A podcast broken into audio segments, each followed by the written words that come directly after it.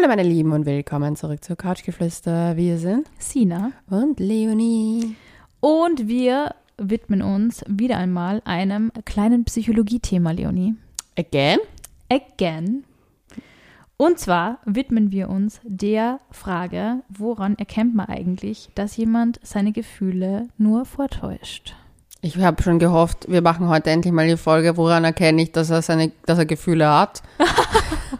das ist das, was ich mich manchmal frage. Gutes Themen, äh, guter Themenvorschlag. Ich werde das gleich auf unsere Liste setzen.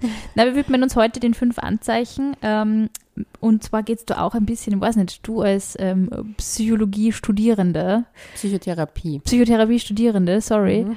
kennst vielleicht den Begriff ähm, Surface Acting. Mhm. Und ich habe mir das ein bisschen eingelesen. Das, da gibt es ja sehr interessante Studien aus der Arbeitswelt, was ich mega spannend finde. Und Mhm. ich habe mir gedacht, man kann wirklich viele, also es, sind in diversen Studien, ähm, zum Beispiel von der West Virginia University, ähm, Faktoren identifiziert worden, anhand derer man untersucht hat, ob die Person jetzt dieses Gefühl ähm, oder die Emotion nur vortäuscht. Und ich habe mir diese durchgelesen und ich muss sagen, man kann sie ja wirklich gut auf Beziehungen anwenden. Ich bin sehr gespannt. Ich denke gerade darüber nach, ob das bei Persönlichkeitsstörungen auch funktioniert. Bin gespannt. Hast du das Gefühl, dass du das schnell erkennst, ob dir wer Emotionen vorspielt?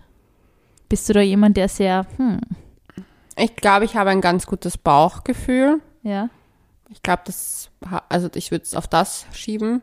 Ich muss nur sagen, dass ich es manchmal schwierig finde, weil ich ja viel mit Menschen zu tun habe, die Persönlichkeitsstörungen halt auch zum Beispiel haben oder halt psychische stärkere Erkrankungen durch meine, äh, mein, mein, äh, meine Ausbildung eben als Psychotherapeutin.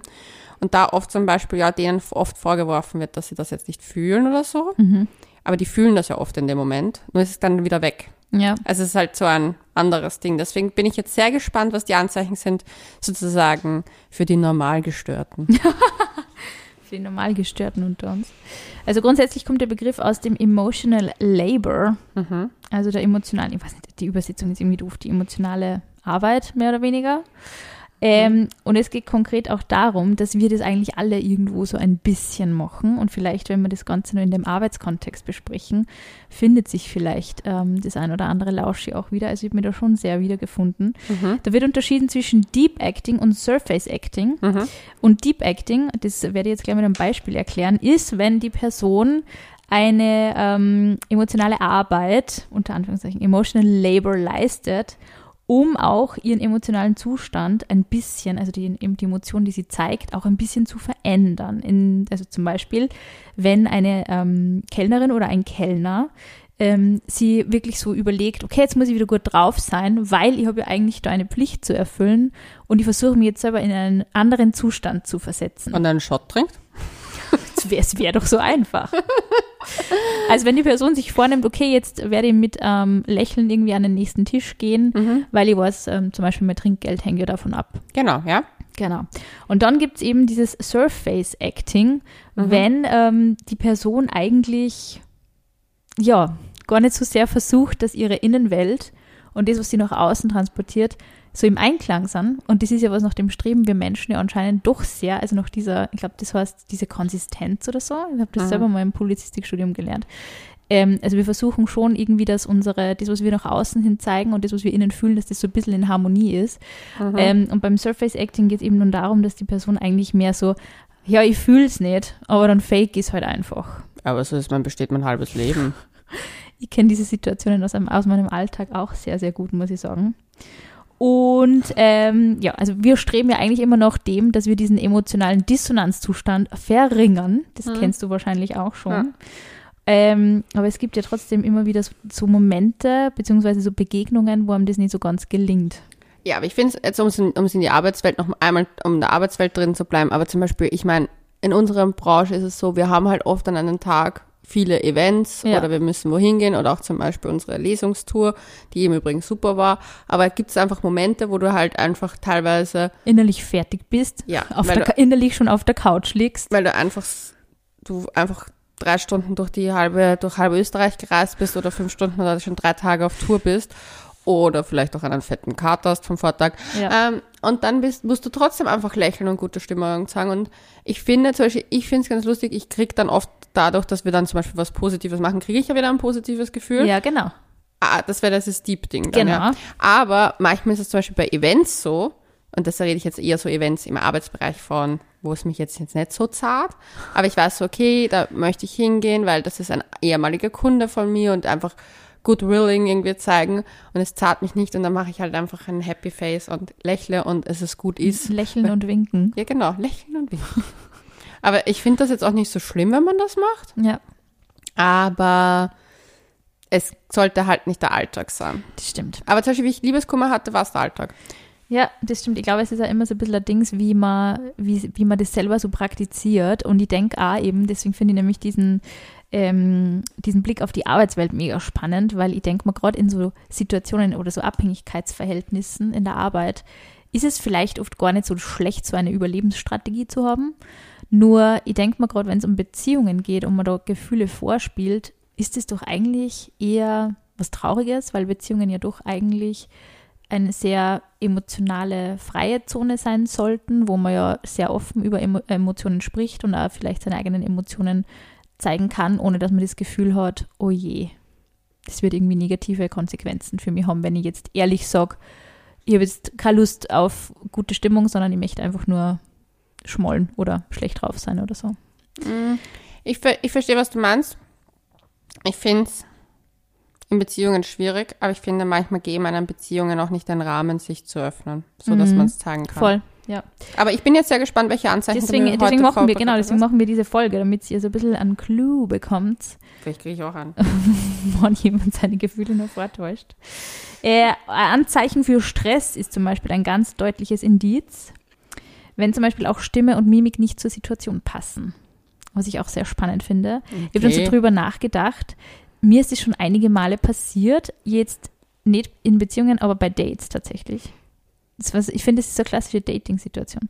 Wenn du das Gefühl hast, ah, irgendwie, das ist, das fühlt sich komisch an. So der grinst, aber eigentlich, wenn es zum Beispiel so um Ex-Freundinnen geht oder so, und es ist so, ja, ist mir schon alles egal. Bin nicht drüber hinweg. Ja, aber ich finde auch, das Ex-Freundinnen-Thema hat nichts beim Date so zu Ich suchen. denke Da immer an mein Disaster-Date, wo der eine Dreiviertelstunde über seine Ex-Freundin abgelästert hat. Ich finde, also ich muss dir sagen, wenn zum Beispiel, mir ist es jetzt vor einiger Zeit mal passiert bei einem Date, dass wir auf das Thema Ex-Freunde gekommen sind. Und ich habe da über meinen Ex-Freund kurz geredet, aber halt, ich wollte das wirklich kurz machen und ich habe sehr positiv es versucht so zu belassen, weil ich einfach nicht empfunden habe, dass es der richtig, das richtig, es war das dritte Date und es war nicht das richtige Setting. Ja.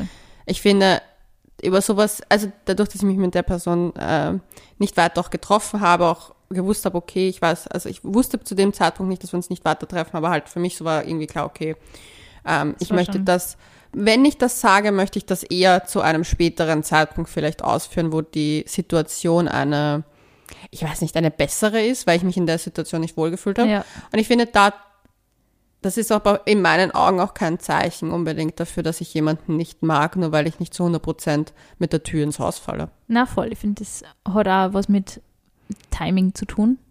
Ja, aber ich muss ehrlich sagen, es gibt Themen, wo ich sage, da muss man nicht zuerst bei den ersten fünf Dates drüber reden. Kann Absolut. man, muss man nicht. Wenn die Stimmung passt, ja, aber da kann man, also da kann ich mir vorstellen, dass ich von außen auch so gewirkt habe. Meinst So dass du diese, also ich finde so Stressanzeichen beim Date finde ich schon irgendwie so ganz deutliche Indizien irgendwie dafür, dass sich die Person halt nicht so wohl fühlt gerade. Und gerade wenn dann irgendwie versucht wird, wenn man merkt, es ist eigentlich so ein Thema, wo sie die Person vielleicht, wo sie dir was erzählt, aber sich selber so ein bisschen anlügt, ist es halt, ich glaube, die Menschen I'm totally fine. mir geht's voll gut. Ich glaube, das ist auch oft echt nicht absichtlich, oder? Ich glaube, manche Menschen haben das so perfektioniert in ihrem Mir fällt die Alltag. Friends-Folge an, wo Ross kommt mit einem Margarita und total die hohe Stimme hat. I'm totally fine. Why I'm speaking that? Bitte sag nie wieder Margarita, ich möchte schon seit Monaten an. Ja, aber es war eine der lustigsten Folgen. Aber Die ja, stimmt, die ist wirklich sehr lustig. Ja, aber ich, ich- ich finde, der Kontext ist auch wichtig, was, was das Gespräch bringt. Ist es ein, ein, ein, wenn es ums Thema geht, hey, wie stehst du zu mir, dann fände ich diese Reaktion, wenn ich dann Stressreaktionen bemerke, also sowas, dann Ja. finde ich, dann ist es ja relevant. Aber wenn der, die Person wegen seiner Ex-Freundin oder einer Arbeitsgeschichte nervös ist, du musst, also es kommt auch darauf an, wie lange man die Person schon datet. Ja, finde ich. Weil ich finde, das ist für mich kein Warnzeichen dafür, dass er nicht auf mich steht. Weil wenn ihn ein Topic unangenehm ist, heißt das ja nicht, dass er nicht auf mich steht. Na voll, na, das glaube weil ich er eine Also, Unsicherheit nur hat. Wenn es in Bezug auf die Beziehung ist, würde ich die schon als ein bisschen als Warnzeichen betrachten, glaube ich. Also wenn jetzt jemand sagt, ähm, ja, ich mag die voll gern. und währenddessen und versucht so nervös zwei Liter Bier reinzuschütten. reinzuschütten, dann würde ich sagen, naja, hm, hm. Ja, nächster Punkt, widersprüchliches Verhalten. Also zum Beispiel, das tr- trifft dann auch noch auf diesen Punkt zu. Ähm, wenn zum Beispiel jemand sagt, er liebt dir, aber er steht zum Beispiel in der Öffentlichkeit gar nicht so zu dir. Also das finde ich zum Beispiel so sehr, ein sehr untrügliches Zeichen. Taten sagen mehr als Worte, sage ich Sehe ich auch so. Also ich bin da immer auf, auf Team, zeig, zeig's mir. Aber ich meine, ich mag, mag auch Sachen hören oder so. Aber ich bewerte einen Mensch nach Taten. Und ich finde, je älter man wird, desto wichtiger werden die Taten. Weil Ja. es ist wirklich irgendwie, man hat dann schon so viel gehört und gesehen und denkt sich irgendwie, du kannst echt viel erzählen. Aber Ich kann auch jeden alles erzählen. ja, Das Ding ist, ich finde halt auch zum Beispiel das, wenn man zu viel zu früh erzählt, immer sehr. mh, aufschlussreich. Ja, mir ist es auch zum Beispiel, mir ist es zu viel, wenn, also das ist etwas sehr Interessantes, was ich bis dato noch nie hatte. Ähm, nämlich, wenn mir jemand zu früh auch so sagt, so dass, es, dass er mich gut findet, was ich jetzt nicht schlimm finde, das, das, das finde ich nicht schlimm. Aber dann so, aber ich bin voll unsicher, was das ist. Ich erzähle dir dann die Backside-Story später, also da gibt es eine Story dazu. Äh, und ich mir aber dann gedacht habe, in dem Moment, finde ich in Ordnung, dass du es ausdrückst, aber es ist zu früh Ja, voll. es- über sowas mache ich mir Gedanken, wenn wir uns äh, drei Monate gedatet Ich hätten. nehme dann auch, muss ich sagen, die Gefühle dann gar nicht so massiv ernst, weil ich also das Gefühl habe, da ist die Person nur in, diesem, in dieser Alten. Hochphase. Oder na, es bei mir war eher, es wurde das Gegenteil. Also Ja. ich wurde eher Ja, es ist irgendwie. gekörbelt, sagt man Ja, so. voll. Ja, das ist auch dann das Problem. Also aber ich da denke ich mir so, aber ich habe gemerkt, dass die Person einfach noch zu sehr an ihrer alten Sache hängt und das hat die Person auch so ausgedrückt, aber ich finde dennoch, nach ein paar Dates kann man, muss man jemandem das nicht so mitteilen. ja, das stimmt. Man kann auch einfach sagen, hey, ich bin unsicher, ich habe Zeit voll genossen, ich möchte mir aber vorher einen klaren Kopf machen. I'm sorry. Ja, und weißt du, was auch so ein Ding ist, was auch ganz viele machen, finde ich, ist so, dass sie dann echt so überschießend irgendwie sind und sehr früh vielleicht auch sagen, ähm, also so dieser Satz, oh, ich glaube, ich verliebe mich in die. Und ich denke mir dann immer, das ist auch zum Beispiel was, wo ich oft so ein bisschen das Gefühl habe, wenn es jemand sagt, dass es, dass ich die also dass diese Gefühle dann auch vielleicht so vor einem selbst ein bisschen vorgetäuscht werden, dass man das sagt, damit man sich selbst das glaubt. Also bei solchen Dingen bin ich auch immer eher vorsichtig gewesen, wenn sie- wer sehr früh mit sehr deutlichen Begriffen irgendwie seine Gefühle in Worte gefasst hat und das vielleicht für mich noch so ein bisschen zu früh war. Das Timing ist echt entscheidend bei sowas. Ich finde, es kommt manchmal drauf an. Also ich bin ja jemand, ich schieß, also ich kann ja innerhalb von zwei Sekunden sagen, ob ich jemanden, ob ich in jemanden verliebt bin. Also ich weiß, wenn ich jemanden sehe, das Potenzial, was ich von dem Menschen will. Und das ist total arg. Ich weiß nicht wieso, aber das ist so mein, ich sehe jemanden, ich weiß genau nur, mit dem würde ich nur schmusen, mit dem würde ich das machen wollen, mit dem da, da, da. Also es ist wirklich so, und in die Person könnte ich mich verlieben, wenn der Rest passt. Und das ist einfach so instant da. Und das ändert sich nie. Ich habe mich noch nie verändert, was das betrifft. Und ich weiß nicht wieso, ich würde es gerne anders haben, weil ich versuche gerade Green Flags eine Chance zu geben. Und leider ist da nie dieses Ich bin in dich verliebt Ding sofort da. Aber, ja, mein- wo wollte ich eigentlich hin? Ich habe meinen Faden verloren. Einen Goldfisch. Du brauchst eine Flag zur Orientierung. Und welche Farbe darfst du aussuchen? Du weißt, ich liebe Rot. Rot ist meine Oh, Farbe. Red Flags. Nein, aber äh, um zurück zu diesen Dings zu kommen, ich habe es wirklich vergessen. Sie kann vielleicht fällt da wieder ein. Wurscht. Auf jeden Fall, mir ist wichtig, dass mir jemand halt schon sagen kann, was er möchte. Ja, voll. Aber halt, es muss passen, das was, es, Es muss, muss passen auf der authentisch sein. Gegenseite. Absolut. Also zum Beispiel, wenn ich merke, die Person steht nicht auf mich, kann ich nicht sagen, ich glaube, ich verliebe mich in dich. Ja, ja. Und da kommen wir auch zum Punkt, der da auch identifiziert So, wurde, nämlich, wenn sich an der Interaktion irgendwas komisch anfühlt. Also wenn das Bauchgefühl schon so ein bisschen sagt, äh, irgendwas passt da nicht so ganz zusammen. Und ich finde, weil du hast es auch mal erwähnt, dass ja das Bauchgefühl oft sehr trügerisch sein kann. Ja. Es gibt übrigens ein super tolles Buch zum Thema ähm? Intuition und Bauchgefühl. Das verlinke ich euch in den Show Notes. Habe ich gerade erst ein Interview mit dem Herrn fürs News-Magazin gemacht. ähm, das Bauchgefühl ist schon auch irgendwo so ein bisschen, äh, ja, so haben wir es immer gemacht und deswegen schreie ich gleich mal auf, wenn es ein bisschen anders ist. Also das Mhm. Bauchgefühl ist eher so ähm, ein Gewohnheitstier. Das heißt, es kann natürlich auch ein bisschen trügerisch sein, aber ich glaube, gerade was so menschliche ähm, Interaktionen angeht, wir identifizieren ja doch recht schnell, ist das jetzt authentisch, ist das jetzt gelogen, ist das jetzt gespielt. Und ich glaube, wenn man da das Gefühl hat, das ist nicht so authentisch, was man der da erzählt, das ist, fühlt sich irgendwie komisch an, dann vielleicht eher mal dem Bauchgefühl Glauben schenken. Wie siehst du das? Ich habe, weil deswegen habe ich auch ganz am Anfang der Folge gesagt, ich würde lieber gern wissen, mal die Warnzeichen, also die Zeichen dafür, dass einer einer mag. Aber eher aus dem Grund heraus, weil ich vor kurzem die Situation hatte, ich habe mich mit jemandem öfter getroffen und ich hatte habe eigentlich das Gefühl, oder ich habe zumindest das Gefühl, wenn wir zusammen sind, dass die Person schon mich mag. Naja, Aber das funktioniert nicht.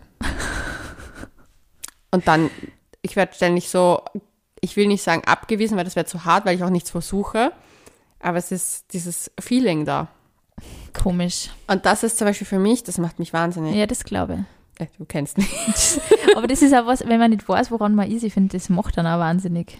Ja, und ich hatte da einen äh, Little Breakdown. A little breakdown. Oh je. Und dann dachte ich mir so, warum kann ich diesen Menschen so gar nicht einordnen? Mhm. Und das ist nämlich zum Beispiel so, es ist in die andere Richtung gehend, wenn die Taten sozusagen oder die Anzeichen dafür sprechen. Ja, aber das ist nur viel schlimmer, finde ich. Also das ist nur viel schwieriger, das zu identifizieren, was dann da wirklich Sache ist. Ja, weil du dir denkst, ja, irgendwas hat's da. Ja. Und du weißt aber, kannst es nicht eruieren. Und ich da habe aber für mich meine, um meinen Frieden mit der Sache zu finden, habe ich beschlossen, mich aus der Sache rauszunehmen. Hasse es, erwachsen Es ist, zu ich wollte gerade sagen, es ist eine, eine weise und vermutlich auch richtige Entscheidung gewesen. Ist es, aber es ist so frustrierend. Frustrierend. Weil ja. das Ding ist, es ist auch nicht Tacheles. Es steht nichts im Raum. Nein. das- ich erzähle es dir später. Ich muss es, ist, es ist definitiv nicht Tacheles gesprochen worden. Es ist zu akut, dass ich darüber noch Oh nein, Podcast okay. reden kann. Was also ein Indiz ist, und das ist auch zum Beispiel was, was mich wahnsinnig macht, wenn das wer macht. Vielleicht kennst du dieses Gefühl auch. Ähm, wenn du nicht ernst genommen wirst und die Reaktionen sich fake anfühlen. Also zum Beispiel, du bist traurig und machst eigentlich so, ähm, hast gerade irgendwie so einen Moment und würdest dich gerne ernst genommen fühlen. Und die Person lächelt dann die ganze Zeit und ist so, hm, ja. Hm. Aber das kann ein Coping-Mechanismus sein. Der Kann auch sein, aber ist trotzdem, finde ich, total schwierig irgendwie einzuschätzen, ist die Person jetzt auf meiner Seite oder nicht. Und ich bin Skorpion und ich würde definitiv sagen, die Person ist dann nicht auf meiner Seite. Aber zum Beispiel, es gibt etwas bei Medizinstudenten, die müssen ja üben, schlechte Nachrichten an Patienten zu überbringen oder Patientinnen. Also Medizinstudentinnen, also ja, wurscht. Ähm, und die üben das und die üben das mit Schauspielern. Und die filmen das, damit sie es danach sehen. Und einige von diesen äh, Studentinnen ähm, lächeln, während sie sagen, dass der Mensch todkrank ist, weil sie das gar nicht bewusst steuern. Ja, voll. Und das fand ich total interessant. an Ich habe jetzt erst einmal Nachrichtenpodcast angehört, weil ich ja hauptsächlich so klassische Nachrichtenpodcasts, damit ich mich nur viel schlechter fühle und Mhm, nur viel mehr Angst vor der Welt habe. ähm, und Super. da ist es um die Proteste im Iran gegangen. Super spannender Podcast von Das Politikteil. Wirklich ein extrem guter Podcast. Und diese Journalistin war auch super. Also die hatte total viel Insiderwissen gehabt und also selber Iranerin und total viel erzählt. Super spannend, aber sie hat ständig mit einem Grinser in der Stimme diese Proteste kommentiert. Und ich war so, nur vom Zuhören. Ich habe nicht einmal gewusst, ob die da wirklich gelächelt hat, während sie das erzählt hat.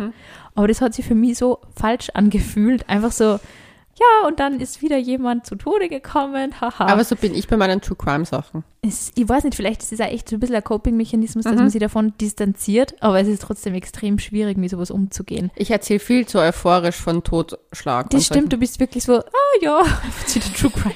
ja, aber es ist, es ist spannend, die menschliche Psyche ist wirklich interessant, aber gerade wenn es echt so um Beziehungen geht und du eigentlich, weiß ich nicht, für jemanden da sein solltest, empathisch sein solltest und du bist halt mehr so, hm, hm, dein Tag in der Arbeit war viel scheiße, okay, wurscht. solchen. Ja. Finde ich extrem schwierig. Aber es ist ähm, gar nicht so leicht, diese eigenen Geschichten zu identifizieren, leider Gottes. Aber da, um da jetzt ein paar Männer vielleicht in Schutz zu nehmen. Gott, ich werde langsam zur Männerschützerin hier. Ähm, aber vielleicht, weil sie auch nicht so sozialisiert worden sind, wie man empathisch manchmal mit Situationen umgeht, weil sie oft, also zumindest die Generation, wo wir noch drinnen sind, musste ein, ein sozusagen wurde ja an die Jungs gesagt, ein, wie war dieser Spruch? Ein echter Indianer weint nicht irgendwie so. Das war Ein doch, Indianer kennt keinen Schmerz. Genau, dieser so Spruch, dieser- dieser klassische. genau. Und so wurden ja noch in meinem Kindergarten und in meiner Volksschule Jungs halt Ich habe das auch im Kindergarten aufgehört. Ja, und deswegen glaube ich, dass die zum Beispiel zum Beispiel auch gar nicht gelernt haben, als so stark sozusagen so, wenn jemandem was wehtut oder Ja. wenn es nicht gut läuft, wie gehe ich damit um, aus es runterzuschlucken und so, hey. Das fällt mir auch bei viel, viel bei Männern auf, dass die da oft gar keine Empathie zeigen können. So auf die Art, ähm, ja, haben sie nie gelernt. Haben ja immer die starken Männer sein müssen und so. Das ist toxisch Ich finde, halt. es ist so toxisch, weil es auch eben so ähm, lähmt in Beziehungen. Und du hast dann als Partnerin oder auch als Partner halt immer das Gefühl, die andere Person nimmt die nicht ernst oder Ja. spielt irgendwie deine Probleme runter. Nur weil es so, ja, ich habe es ja auch nicht anders gehabt und ich habe auch meine Probleme, so was du jetzt mit deinen Problemen.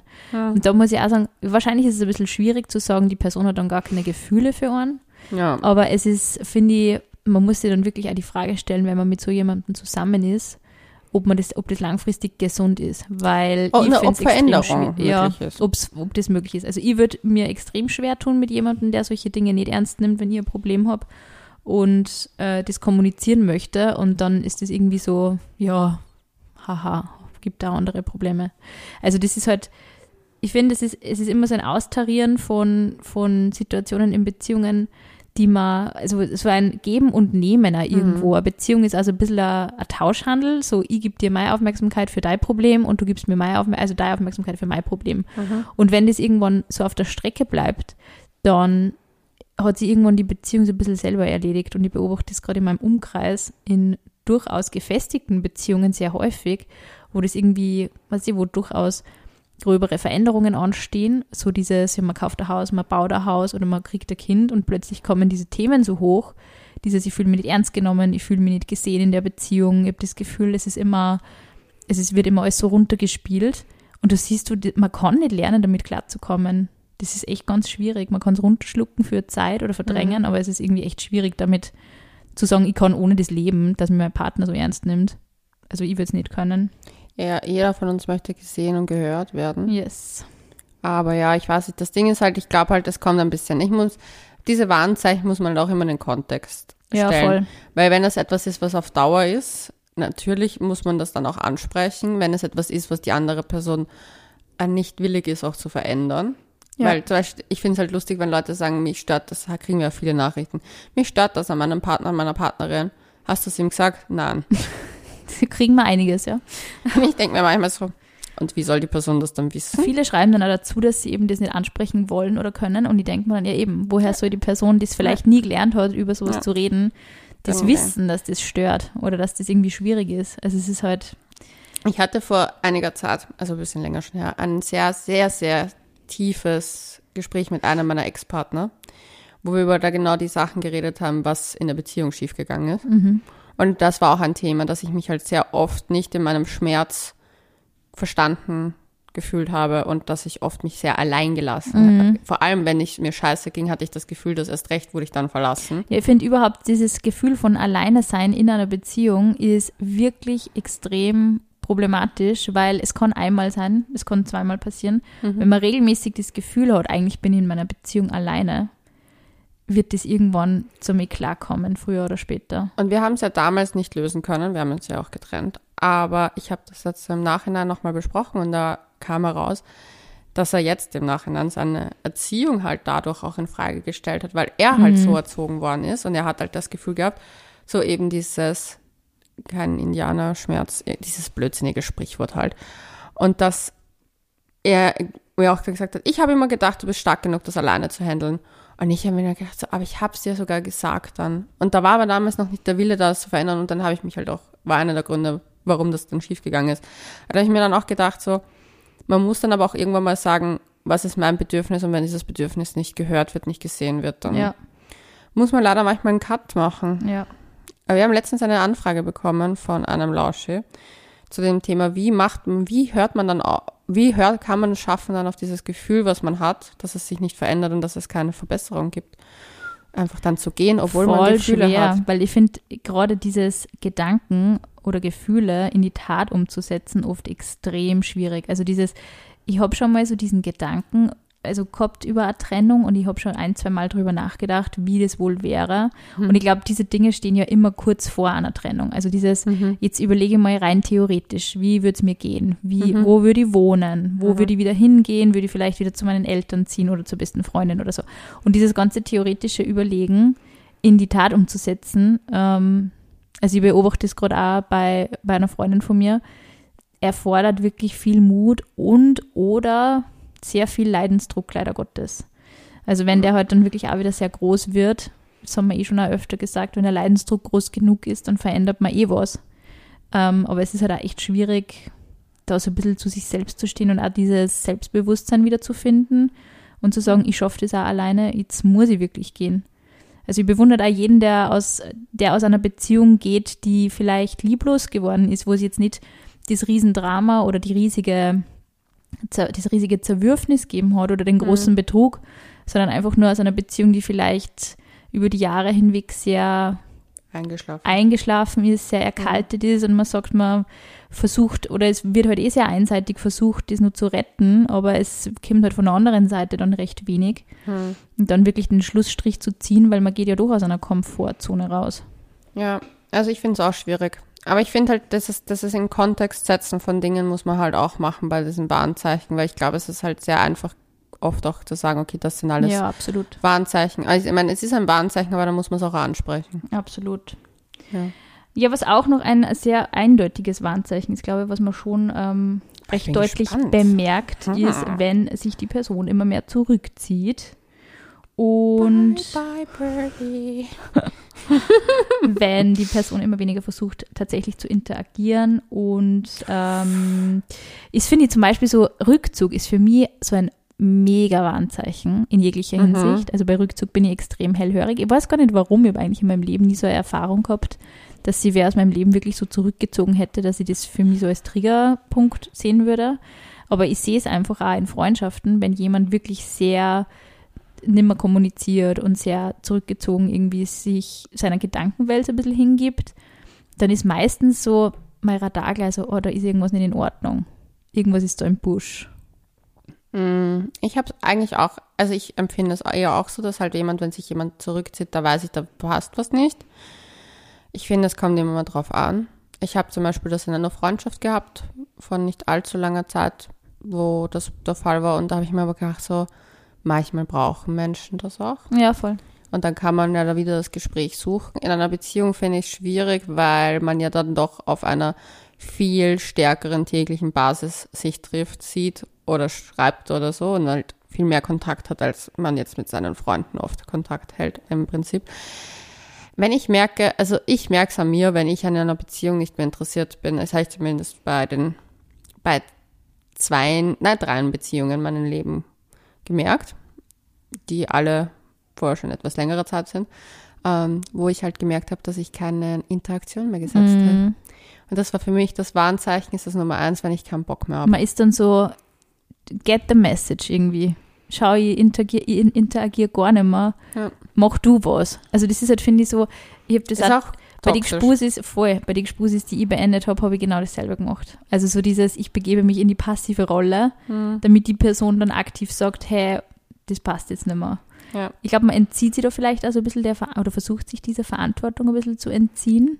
Ich finde es ich find's bei einem Gspusi ist was anderes, weil da finde ich, ist das so, ja, da versucht man halt das irgendwie weird zu lösen. Das ist vielleicht ein Ja. bisschen, da hättest du straight sagen können. In einer Beziehung eruiert man auch erstmal, ob man das wirklich will. Ja, das stimmt. Dann Also, nimmt man sich diesen Moment vielleicht nur Ja, für sich. weil ja. man braucht halt, ich muss mal ehrlich sagen, keiner macht an einem Tag eine Entscheidung, ich mache Schluss. Ja, die wenigsten. Also sollte man auch nicht. Das ist man voll, sollte ich sich glaube dass schon eher echt- überlegen. Ich glaube also wenn man, wirklich wenn nichts passiert ist. immer vorausgeht. So, wenn man eine Beziehung Mhm. beendet, glaube ich, passiert vorher schon ganz viel und auch ganz lang vermutlich. Eben, und deswegen war es für mich so, dass das war die ersten Anzeichen und die habe ich ganz am, am Anfang auch gar nicht so schnell gemerkt, aber deswegen war ich zum Beispiel in der, einem, in der letzten Beziehung, wo mir das dann passiert ist, war es wirklich so, dass ich das, ich habe gespürt, wie ich nicht mehr mit dem Menschen was machen will, Ja, wie ich anfange, mit Freunden wieder mehr zu machen, ja. wie ich anfange, auf eine Nachricht, die kommt, das Handy mal Ewig, wegzulegen ja, genau. und eher später mal zu Vielleicht so ein antworten. bisschen Ausreden erfinden. Nein, nein, ich kann halt leider nicht, weil.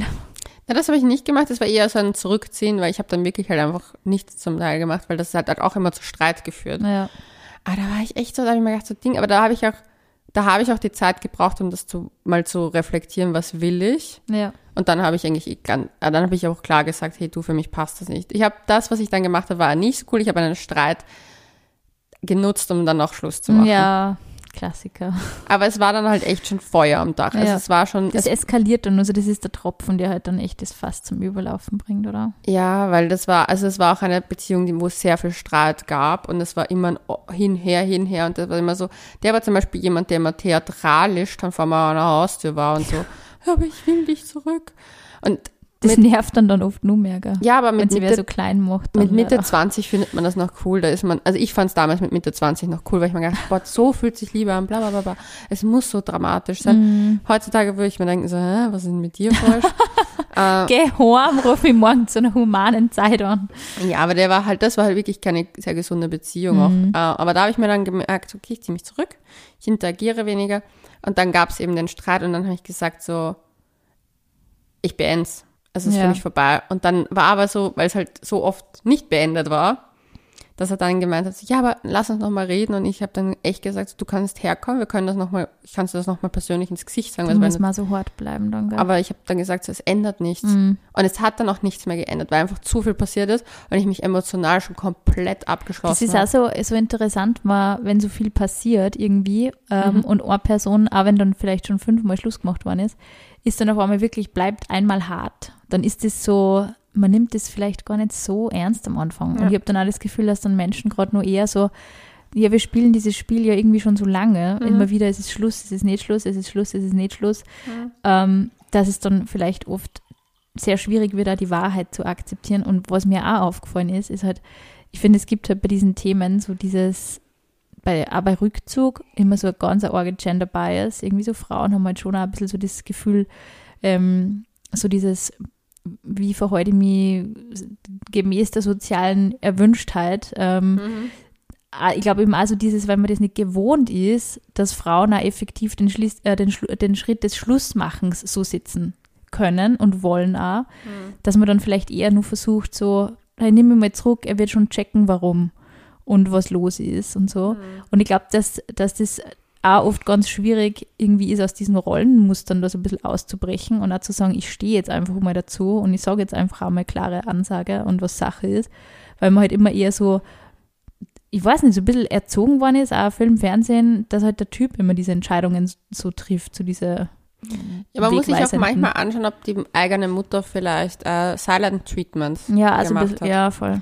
Weil ich glaube, das hat auch viel mit, zum Beispiel, wie, wie zum Beispiel, wie, die, also es ist ja generell so, wie man Streit auch handhabt in einer Familie, das überträgt sich ja auch sehr Dings, oder wie man generell auch Dinge in einer Familie handhabt, wie Sachen beenden. Ähm, daraus nehmen viele ja das mit für ihre Zukunft leider. Ja. Und wenn zum Beispiel auch dann nie wirklich äh, was ausgesprochen wird oder wenn Streits zwar da sind, aber halt keine Versöhnung gelebt wird oder Ja. so. Oder es Silent Treatments oder solche Sachen gibt. Ähm, es ist ganz spannend, weil man das dann oft auch selber anwendet, auch in kleinen Mini, äh, wo es gar nicht um Streit geht, aber wo, wo, wo jetzt gebe ich ein Beispiel, dir passt nicht, dass die Zahnpasta da liegt, wo sie liegt. Das klingt nach mir. Ja, ich habe ein Beispiel. Beispiel klingt gleich nach mir. Aber ich habe jetzt, ich weiß, dass es kein Problem ist jetzt, aber wo du dann zum Beispiel vielleicht gar nicht das aussprichst, dass dich stört, so dass die Zahnpasta da liegt. Das weiß ich, dass du das wahrscheinlich machen würdest. aber ähm, dass du es zum Beispiel eben spüren lässt. Ja. Und Indem dann du ist man einfach- grantig genau, und es ist so, Es ist eingeschnappt. ja, ja, voll. Aber ich, wie du gesagt hast, ich glaube auch, dass es was mit Film und Fernsehen auf jeden Fall definitiv zu tun hat. Aber ich glaube, wir, uns ist gar nicht bewusst, wie stark unsere Eltern uns da auch so stark mitprägen. Ja, absolut. Also ich habe da äh, ja auch einiges schon darüber gelesen, was El also ich meine, ist ja normal. Ja Voll, ich glaube, deswegen ist es echt Eltern so schwierig, immer zu sagen, man identifiziert halt jetzt so ganz klare Anzeichen, ob man jetzt jemand mag oder nicht mag, weil natürlich kopiert man halt auch irgendwo das Verhalten der Eltern und es ähm, ist halt ganz schwierig, auch aus dem auszubrechen. Ja. Nur ich denke mal, wenn man sich halt wirklich ganz konkret auch dieses Verhalten von, vom, von der Person anschaut, die man jetzt kennenlernen möchte oder mit der man eine Beziehung führt, dann ähm, würde ich schon sagen, so generell Verhalten analysieren und auch zu analysieren, ob die Person sie wirklich zurückzieht, sind schon immer so ein bisschen untrügliche Anzeichen Ja. dafür, wie die Person zum steht oder ob es dann wirklich in der Öffentlichkeit verleugnet. Ich finde, sowas ist immer ganz, ein- also ist für mich zumindest ein sehr untrügliches Anzeichen dafür. Also dieses, ähm, wir können uns nicht gemeinsam irgendwo sehen lassen oder da kann ich nicht mit dir hingehen oder dieses, ähm, ich, bin- ich bin noch nicht bereit, deine Familie kennenzulernen oder ich möchte dich noch nicht meiner Familie vorstellen oder so. Ich habe das leider im Also es ist erst Freundeskreis. die zweite Woche. Also es ist wirklich sehr früh natürlich. Ähm, ich glaube, man kann es echt am Kontext. Anfang auch noch gar nicht so sagen. Das ist halt echt schwierig. Aber ich sag mal, wenn du jetzt wirklich ein halbes Jahr mit jemandem zusammen bist und die Person versteckt die richtig, ähm, Ich würde sagen, das Verstecken ist auf jeden Fall eines der Hauptanzeichen. Da würde ich schon, also das wäre für mich, wo ich sage, und ich sage so gerne Red Flag, aber das ist zum Beispiel für mich etwas, das geht gar nicht. Ja. Weil dieses Zueinanderstehen ist wichtig. Ähm, dass jemand nicht immer gut mit emo emotionalen Sachen umgehen kann, finde ich, muss man nachbesprechen. Das ist etwas, man muss auch das, warum versteckst du mich, kann man mal ansprechen. Ähm, bin ich schier? Nein, das bitte sagt sie nicht. Aber ähm, man weiß es ja nicht. Aber da einfach, ich finde, reden ist wichtig, den Kontext zusammen sind. Und wenn jemand zum Beispiel sich zurückzieht, weil er wirklich in der Arbeit viel zu tun hat, das passiert halt auch mal. ja, Und da darf man, äh, aber das muss halt auch kommuniziert werden. Und wenn das halt nicht kommuniziert worden ist, dann zu sagen, hey, ich weiß, dass du gerade voll den Stress hast. Oder zu sagen so, ich würde gern voll, ich würde voll gern was mit dir machen. Ich merke aber gerade, dass du sehr gestresst bist. Kann es daran sein, dass wir gerade weniger Kontakt haben? Da vielleicht einfach ein bisschen nachhaken und nachfragen, weil ich glaube halt zum Beispiel, vielleicht, ich bin auch jemand, ich vergesse manchmal, weil ich bin halt voll in meinem Workflow drin und ich vergesse dann manchmal einfach, dass da andere Menschen auch noch gebe. ja, voll. Also es ist wirklich wichtig, den Kontext irgendwie zu, zu beleuchten. Aber eben auch nicht so, hey, ich will jetzt was mit dir machen, du hast nie Zeit für mich, sondern eher so, hey, ist alles in Ordnung mit dir? Ich merke, du bist vielleicht Ja, voll. voll Und auch versuchen, echt vielleicht mal so ein bisschen Vogelperspektive anzunehmen. Ja. Also wenn man jetzt wirklich den, sage ich mal, den dritten Monat in Folge hat, wo die Person, wenn man, wenn man zum Beispiel Körperkontakt sucht, immer wieder abblockt und so richtig abblockt und sagt so, ich gehe jetzt ins Bett, lass mich gehen. Ähm, Und ich gehe nach Hause. oder irgendwie, dass man dann schon vielleicht mal nur ein bisschen hinschaut Ja. und ob die Person auch von selber Nähe sucht. Weil ich glaube, also dieses körperliche Nähe komplett abblocken, also auch kein streicheln zu lassen, kein umarmen zu lassen, ähm, das finde ich, schon auch immer so ein bisschen, dass die Person eben diese, diese Dissonanz in sich verringern möchte, so dieses, eigentlich mag ich die Person gar nicht mehr, aber ich, sorg, ich kann es noch nicht sorgen und deswegen ziehe ich mich zurück. Das ist halt, ja, also ich finde es halt auch sehr eindeutig. Ich weiß nicht. Ja, es ist in Wahrheit, muss man, muss man auch manchmal Sachen ansprechen und einfach sagen so, hey, ich habe das Gefühl, das. Ja. Und ich glaube, viele haben auch Angst davor. Ich glaube, Ja. das ist auch etwas, weil man manchmal das nicht hören will. Ich kenne das Und von auch wenn man es vielen. nicht sagen oder auch nicht denken will. Ich glaube, dass man auch, dass Ja. auch die Personen, die vielleicht sie kurz, auch wenn es nur kurzzeitig ist oder mal für eine Phase ist, sich entliebt haben, sage ich mal, dass man da vielleicht auch so ein bisschen erstaunt über sich selber ist, dass mal die Gefühle auch mal weg sein können. Und ich finde, Gefühle können auch in einer Beziehung mal weg sein. Also es ist halt so dieses Kribbeln, wenn das verschwindet, ist es kurz mal so, oh, was ist jetzt los? Hm. Wo ist dieses, wo sind die Schmetterlinge hin verschwunden? Und natürlich sollte man dann auch nicht gleich sofort hysterisch irgendwie die Notbremse ziehen und sagen, oh, ich empfinde nichts mehr. Ähm, die Gefühle sind ja oft mal laut und mal leise, das ist halt einfach so. Aber so Mhm. generell, wenn man merkt, ich kann die Person nimmer in meiner Nähe haben, es macht mich wahnsinnig. Der Geruch wird anders. Der Geruch ist nicht auszuhalten. Das, Mhm. War ganz schlimm. War, ich denke gerade, Eieiei, dann Ja. vielleicht auch mal das ein oder andere klare Wort finden, das ernste Ja. Gespräch suchen. Für sich selber auch. Ich Ja, glaube, man tut sich da oft keinen Gefallen. Ich habe wirklich leider oft das Gefühl, ich glaube, dass da teilweise Männer rigoroser sind. Vielleicht ist es die Erziehung, weil wir es halt immer sehen, dass halt Männer Aktionen in Filmen früher Ja. gemacht haben. Aber ich habe echt das Gefühl, dass Frauen viel länger leiden. Oder viel länger. das viel länger anschauen auch. Ja. Und Sie sich so tolerieren das ein bisschen länger. Ja, und ich denke mir bei ganz vielen Frauen und in meinem Umfeld und auch und, und in Lausches die Nachrichten die ich bekomme, ja, hast du jetzt schon 15 Mal gehen können. Ich meine, ich kenne es Ja. von mir selber. Man lässt sich sehr lange gefallen oft. ja, Das Ja. Gefühl habe ich. Aber zum Beispiel, ich wüsste, wenn ich das umgekehrt auch gemacht hätte, die wären alle gegangen sofort. Das, das ist eben auch was, das beobachte ich zum Beispiel in, in Beziehungen in, in meinem Bekanntenkreis, Mhm. wo jetzt auch so gelegentlich mal die ein oder andere Krise herrscht, Mhm. Wo ich mir auch denken würde, hey, der, wenn du das bei dem Typ machen würdest, Der wird gehen. der, wird, der wäre weg. Mhm. Und das ist halt so, Auch was ich so Zeichen. spannend finde, nämlich auch, dass ganz viele Männer das auch gar nicht so durchblicken, dass sie da eigentlich echt froh sein können, dass sie sich anscheinend sehr viel erlauben können Hm. und die Partnerin trotzdem nur sehr loyal zu ihnen steht. Ich wäre, also das muss ich sagen, ich, meinen jüngeren Ich würde ich auch sagen, bitte sei rigoroser. Zieh's einfach durch. Let the man go. Let the man go. Das perfekte Schlusssatz. Ja, und damit sagen wir Bussi Baba und bis zum nächsten Mal.